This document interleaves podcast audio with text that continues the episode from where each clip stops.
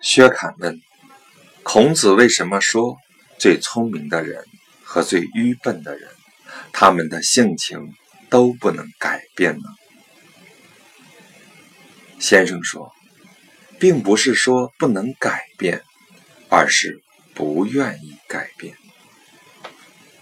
有人向先生请教“子夏门人问交”这一章，先生说。子夏说的是小孩间的交往，子张说的是成人间的交往。如果善于运用，都是正确的。子人问：“孔子说，学习并时时练习，不是很愉快的事情吗？”朱熹认为，学习是后觉者。效法先觉者的过程，对吗？先生说：“学是学习拼气人欲，存养天理。只要专注于拼气人欲，存养天理，便自然是效法先觉者了。”推究古人的遗训，许多学问思辨、存养省察、克制的功夫，也不过。是为了去除心中的私欲，存养心中的天理吧。说效法先觉者的行为，其实只说了为学的一件事，而且也还是向外求索。实习的时候，像受记者一样端坐，并不是专门学习静坐。而是在静坐时修习本心，像斋戒那样前进的站着，也不是专门学习站立，而是在站立时修习本心。悦是天理道义愉悦我心的悦，人心原本就会对天理道义感到愉悦，好比眼睛。喜欢美色，耳朵喜好美声，只是被私欲遮蔽牵累，才会不愉悦。如今人欲日益去除，天理道义日渐滋养，此会不愉悦呢？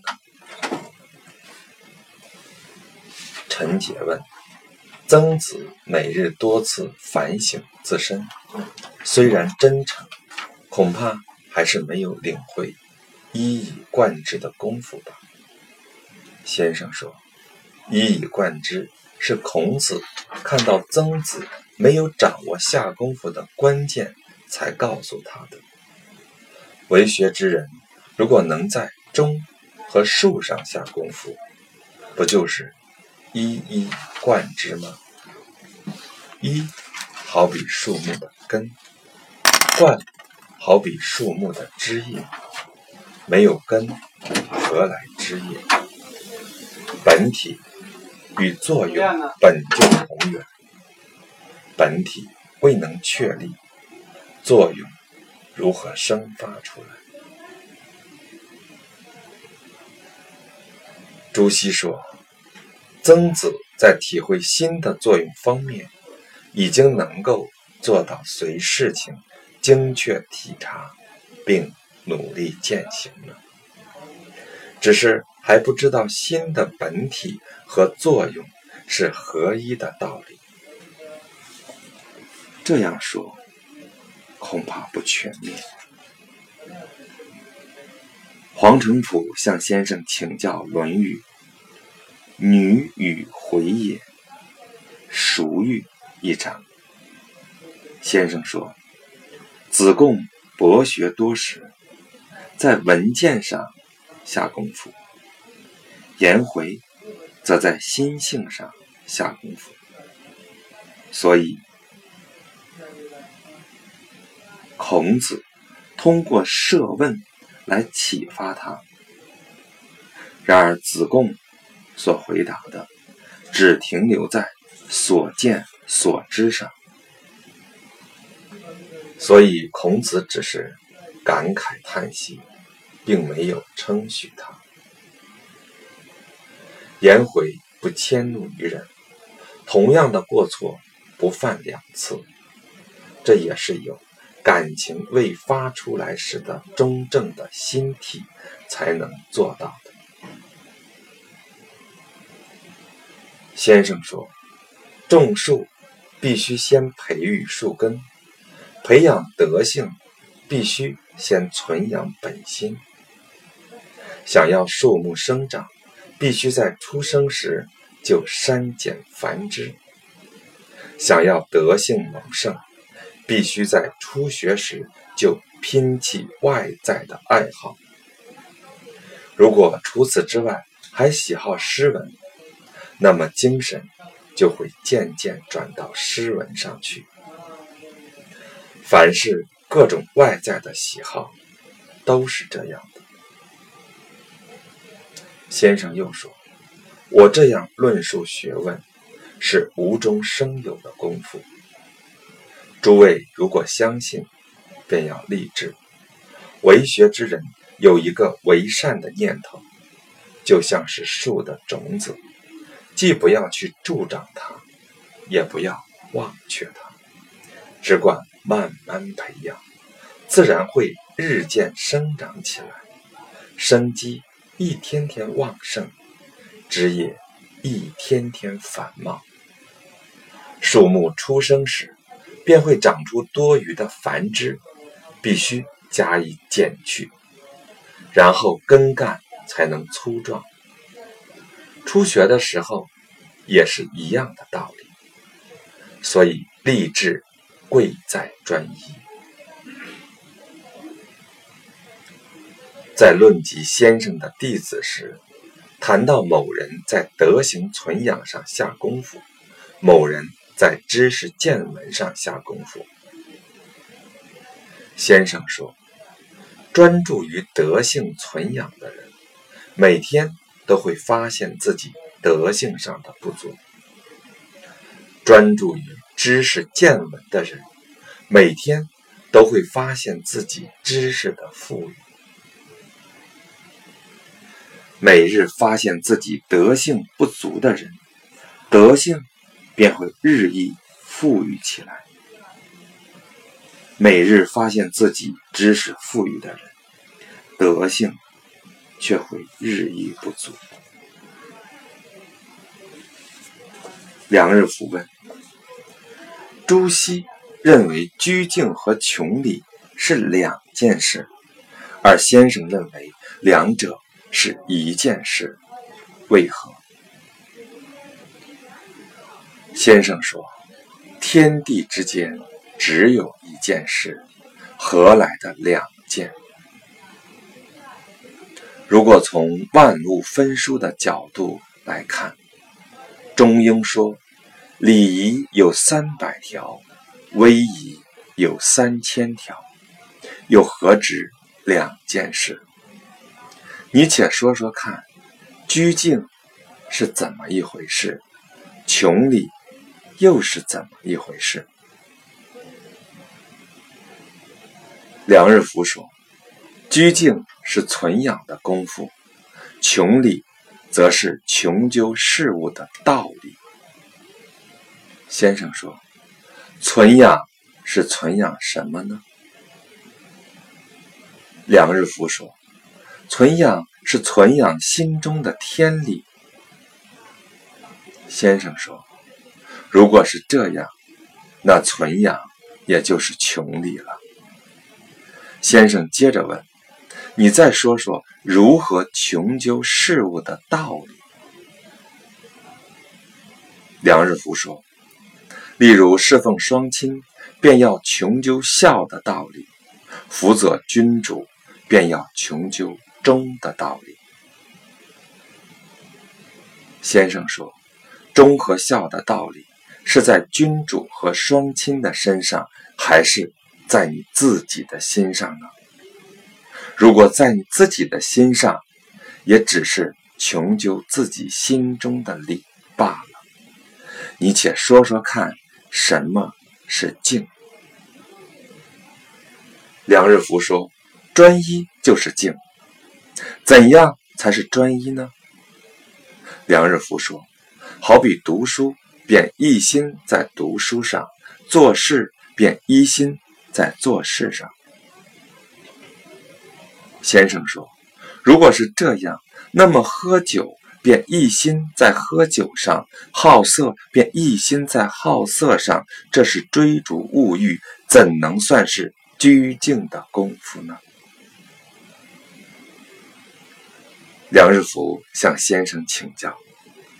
先生说：“专一的一指的是天理，专一便是一心在天理上。如果只知道专一而不知道一就是天理，有事时就会追逐事物，无事时就会心中空空落落。只有无论有事无事，一心都在天理上用功才可以。”所以，居静也就是穷理。就穷理的专一之处而言，便称之为居静；就居静的精密之处而言，便称之为穷理。并不是在居静之外还有个穷理的功夫，在穷理之外还有个居静的功夫。两者的名称虽然不同。其实只是一个功夫，好比易中所说的恭敬，可以使人的内心正直；道义可以规范人的外在行为。恭敬就是没有事情时候的道义，道义就是有事情的时候的恭敬。两句话说的。是同一件事。例如，孔子说：“以恭敬之心修养自己，便不需要再说道义了。”孟子说：“积累道义，便不需要再说恭敬了。”如果能够领会，随便怎么说，功夫都是一致的。如果拘泥于词句，不知道功夫的根本。就会支离破碎，功夫也没有下手处。梁日福问：“那么穷理为何就是尽性呢？”先生说：“心的本性就是天性，而天性就是天理。穷尽人的道理，就是要使得人达到极致；穷尽义的道理，就是要使得义达到极致。”仁与义是人的天性，所以穷理就是尽性。如孟子所说的“扩充恻隐之心”，人的作用便会源源不竭。这就是穷理的功夫。梁日福说：“程颐先生说，一草一木也都有各自的道理，不能。”不仔细研究，对吗？先生说：“要是我，就没空去做这个功夫。你姑且先去修养自己，体会自己的性情。只有先穷尽人的本性，才能穷尽事物的本性。”梁日福猛然有所醒悟。为前问：知为什么是心的本体？先生说：知是天理的灵动之处，就其作为天地的主宰而言，就称之为心；就天所赋予人而言，就称之为性。孩童没有不知道亲爱父母、尊敬生长的。只是由于心的灵动之处能够不被私欲蒙蔽，充分的发挥出来的缘故，就是完完全全的心的本体，就能与天地同德。除了圣人，所有人的心体都多多少少被蒙蔽了，所以必须通过格物的功夫来治良知。寿恒问：“大学的功夫就是诚意，而诚意的功夫就是格物、修身、齐家、治国、平天下的含义，一个诚意便囊括。然而，大学中还有正心的功夫，认为心中有怨恨、愤怒、喜好、快乐的感情。”便会使得心体失去中正，这是为什么？先生说：“这需要你自己思考才能明白，明白其中的道理，就能体会到感情未发出时的中正了。”守恒再三请教，先生说。做学问的功夫有浅有深，开始学习的时候，如果不切实用功，去让自己喜欢善，讨厌恶，怎么能够积累善，去除恶呢？这个切实的意念就是诚意。然而，如果不知道心的本体原本就是纯粹无物时，时时刻刻刻意的。让自己喜欢善，讨厌恶，就会凭空多出一份意念，就不是心体开阔公正了。上书中说：“不刻意为善，不刻意为恶。”这就是心的本体。所以说，有怨恨、愤怒、喜好、快乐的感情。会使得心体失去中正。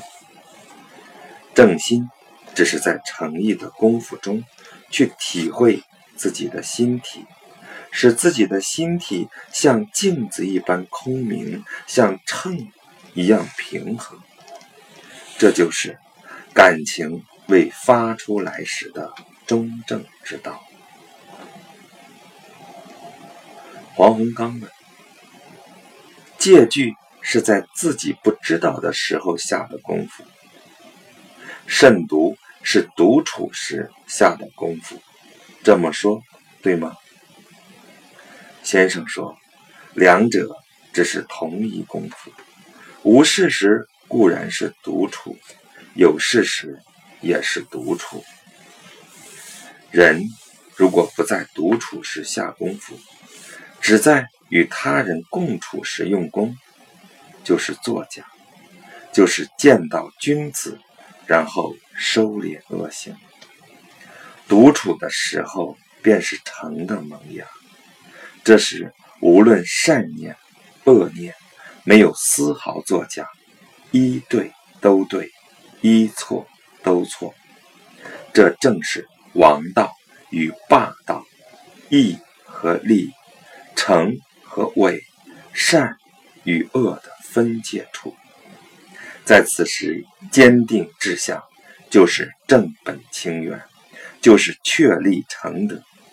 古人所说的许多至诚修身的功夫，精神实质也都在此。真是看不见也不显现，不知在何处，也不知从何处开始的功夫。如今。若把借据看成是自己不知道的时候的功夫，便把功夫分开来看了，中间多出了隔断。借据就是知，如果自己不知，那么是谁在借据？如果持这种见解，就会沦入断裂禅定了。黄洪刚说。不管善念恶念，毫无虚假，那么独处时就没有无思无虑的时候了吗？先生说，借据便是意念，借据的意念一时一刻都不能间断。如果借据的心有片刻不在，人不是人心昏聩，就是已然流入恶念。从早到晚，从小到老，如果想要没有意念，就是使得自己没有知觉。这种情况要么是昏睡，要么是身如槁木，心如死灰。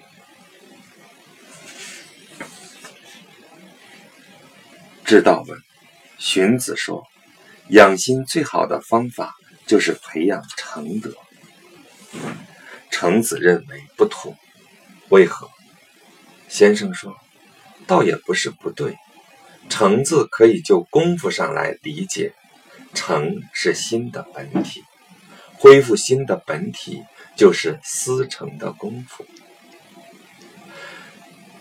程颐先生说，用澄净之心来存养它，也是这个意思。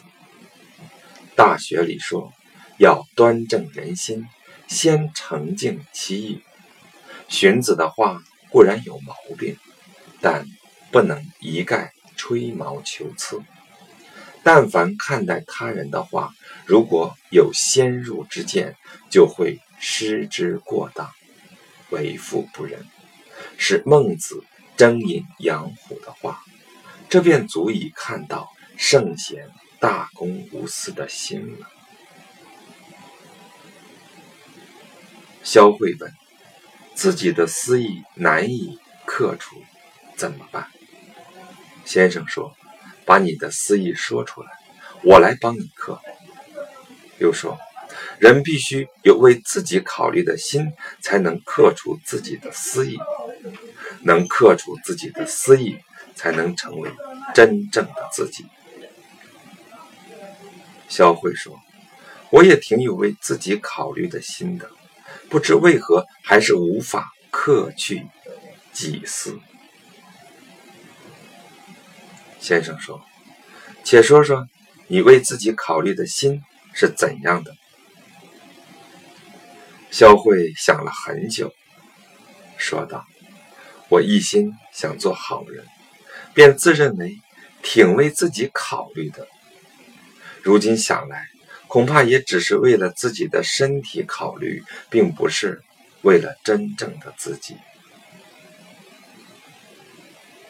先生说：“真正的自己又怎能离得开身体呢？”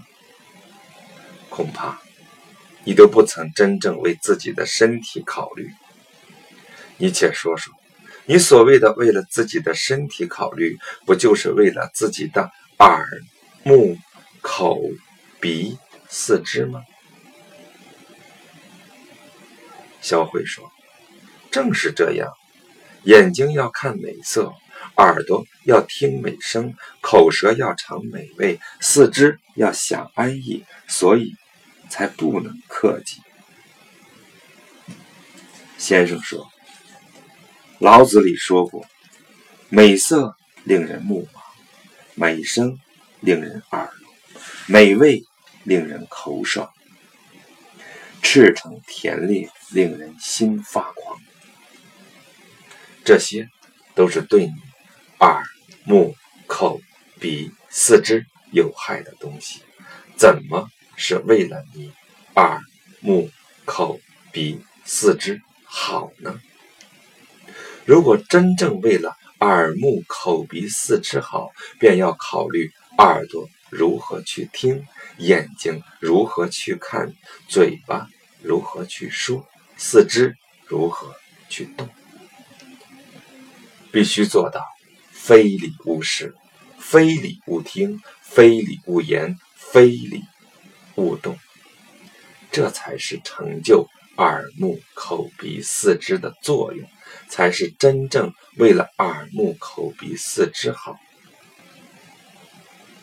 你现在终日向外追求，为名为利，都是为了自己的身外之物。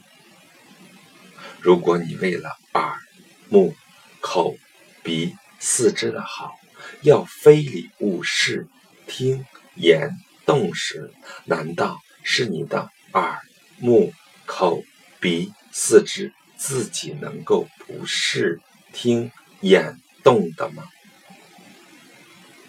归根到底，还是通过你的心才能做到的。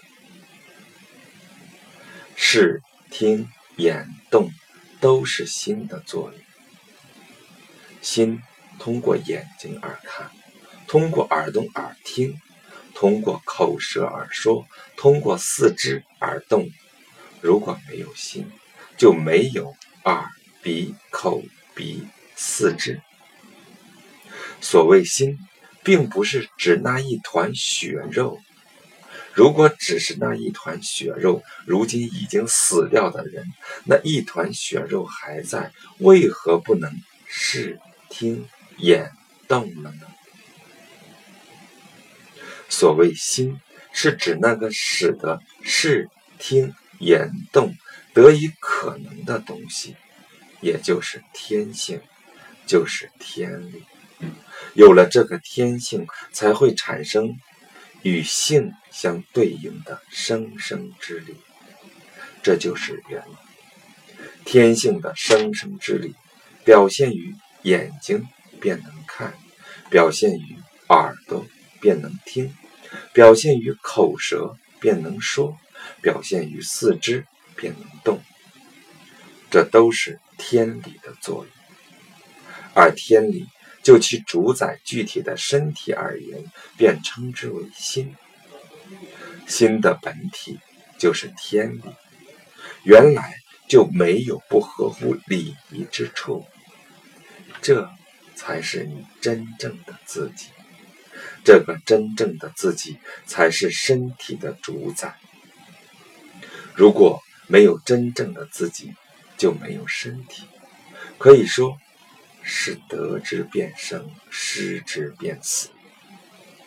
如果真的为了自己的身体着想，必须时刻在真正的自己上下功夫，必须时刻保持着这个真己的本体。独处时也赤手德性，唯恐对其造成一点伤害，稍有一点非礼的念头萌动。就像刀割针刺一般难以忍受，必须将刀去掉，针拔除，这才是真正为自己考虑，才能克除私欲。现在你就好比是认贼作子，为何还说为自己考虑的心，还说不能克除私欲呢？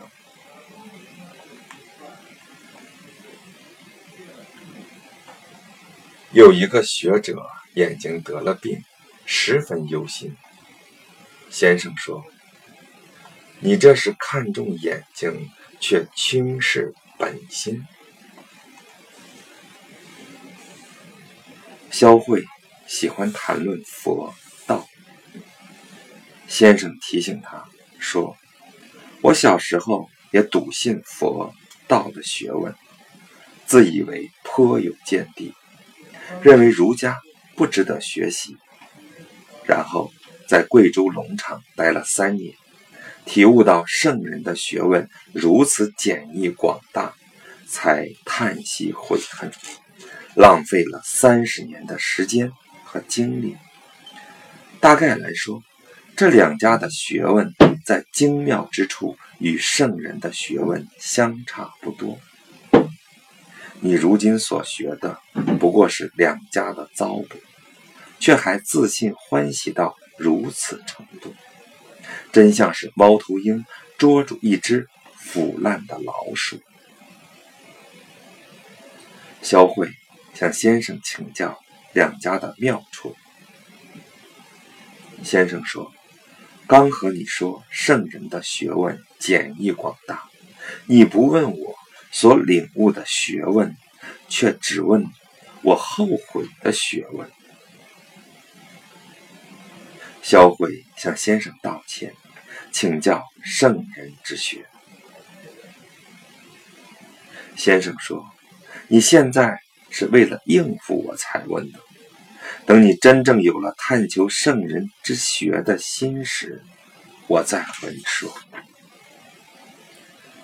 萧慧再三请教，先生说：“我已经用一句话跟你说完了，你却还是不明白。”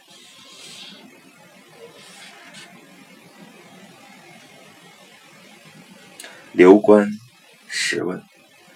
感情未发出来时的中正是怎样的？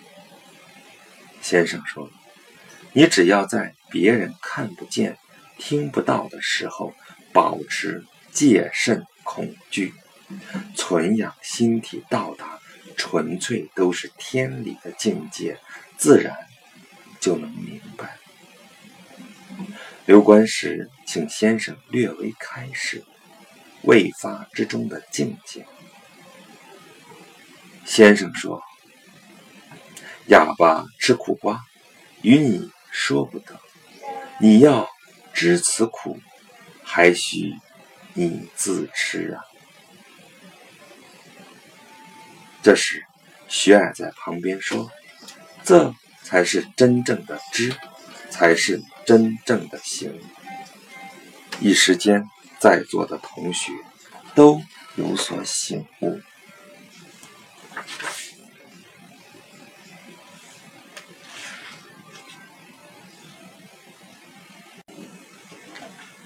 肖慧向先生请教生死的道理。先生说：“明白昼夜的变化，就知道生死的道理了。”于是。肖慧向先生请教昼夜变化的道理。先生说：“知道白天，就是知道黑夜。”小慧说：“白天也有不知道的吗？”先生说：“你难道能知道白天？迷迷糊糊起床，傻乎乎的吃饭，刚开始做时不明白其所以然，习惯后。”更不明白其所以然，终日昏昏沉沉，只是在做白日梦。只有做到时时刻刻都有所存养，心中清醒明白，天理没有片刻的间断，才算是知道白天。这就是与天相同的德性，就是通达昼夜之道。才领悟的知，除此之外，哪里还有什么生和死的道理？马子子问：“中庸说，修道之谓教。”朱熹将这句话理解为圣人对世人进行评价、分类，并规定相应的德性。作为世人所需要遵守的规范，例如礼、月、行、正等，这种说法对吗？先生说：“道就是天性，就是天命，本来就十分完备，不能增减，也不需要修饰，哪里还需要圣人来评价规范？”又不是什么不完备的东西。礼、乐、行、治是治理天下的法度，固然可以称之为教，但这并不是子思的本意。如果像朱熹所说的“天资教下者，通过教化”。得以领悟大道，为何舍弃圣人礼乐行政的教化，却另外讲一个戒慎恐惧的功夫呢？这是将圣人的教诲当作摆设了。马子子继续向先生请教，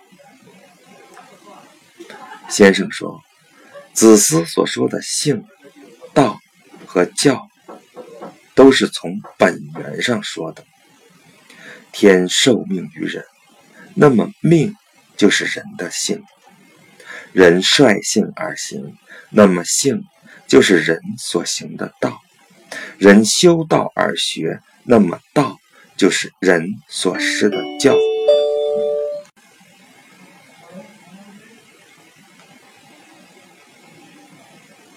率性。是自然而然、真诚的人的事业。所谓通过诚挚之心明白通达，是天性使然。修道是想要做到真诚的人的事业。所谓由明白通达养成诚挚之心，是教化世人。圣人率性而行，就是大道。圣人以下的人做不到率性，对于道的理解难免有过或不及，所以才需要修道。修道就可以使贤者、智者不会过分，愚者、不肖者。不会欠缺，所有人都要遵循这个道，在这个道中便蕴含教化的意思了。此处的教与天道至教、风雨商路无非教也的教是同一个意思。修道与修道以人的意思相同，人能够修道，就能够不违背大道。恢复天性的本然，也就是圣人率性而行的大道。中庸后文所说的戒慎恐惧，就是修道的功夫；中和就是恢复本来的天性。就像《易经》所说的“穷理尽性，以至于命”，中和未愈，都是。穷尽天性，通达天命的意思。黄承甫问：朱熹认为孔子回答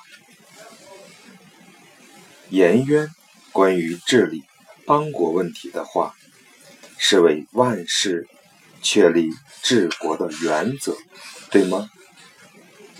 先生说。颜回大体上具备圣人的品质，对于治国安邦的大体方略也都已掌握。孔子对此也十分了解。当颜渊提问时，也就没有必要再多说了，只是就典章制度稍微谈了一下。不过这方面也不能忽略，必须各方面全都具备。才能算是完善，也不能因为自己的能力已经足够担当治理邦国的责任，就疏于防范。必须禁止郑国的靡靡之音，远离阿谀奉承的小人。颜回是一个严于克己、会韬光养晦的人。